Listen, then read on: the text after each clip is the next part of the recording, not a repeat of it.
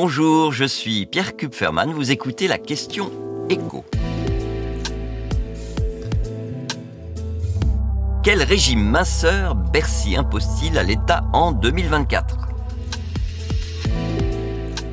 C'est une première depuis 2015.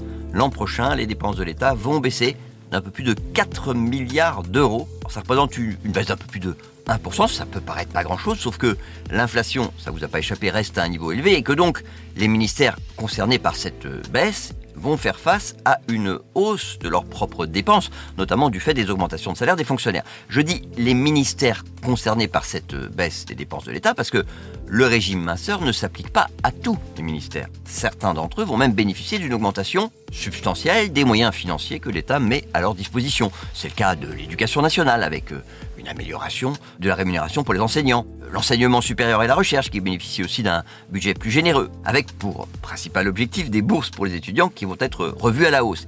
Et puis, il y aura plus d'argent aussi pour la sécurité. Alors la sécurité au sens large, hein, le, ministère des Armées, le ministère de l'Intérieur, celui de la Justice, les trois auront droit chacun à une augmentation de leur budget, notamment pour euh, financer euh, des investissements en matériel ou en personnel. Et enfin, il y a ce sujet qui est de la responsabilité personnelle de la Première ministre, la priorité écologique. Si on additionne tout ce que l'État finance en la matière, donc euh, rénovation euh, des passoires thermiques, bonus pour l'achat de voitures électriques, etc., etc., on est sur une augmentation globale en 2024 de 7 milliards 700 millions. Et avec les autres augmentations de budget dont je viens de vous parler, eh ben, on est à plus de 17 milliards d'euros de dépenses supplémentaires. Donc évidemment, ça veut dire que d'autres ministères vont devoir sacrément se serrer la ceinture. Parmi les dépenses qui vont être réduites de façon, pour le coup, spectaculaire, vous avez tout l'argent que l'État a consacré depuis un an maintenant pour faire en sorte que les factures d'énergie des Français s'envolent moins que celles de leurs voisins. Les boucliers tarifaires sur l'électricité, sur le gaz, les indemnités carburant. Toutes ces aides pas totalement disparaître, mais Bercy prévoit d'y consacrer 14 milliards d'euros de moins, en espérant qu'il n'y aura pas une nouvelle envolée des cours du gaz naturel ou du pétrole. 14 milliards de moins, évidemment, c'est pas rien, sauf que ça suffit pas pour que, tout ministère confondu, les dépenses baissent, comme je vous l'ai dit, de 1%. Et donc, il y a encore d'autres économies de prévues, notamment une baisse de 3 milliards d'euros des fonds consacrés au plan de relance de l'économie.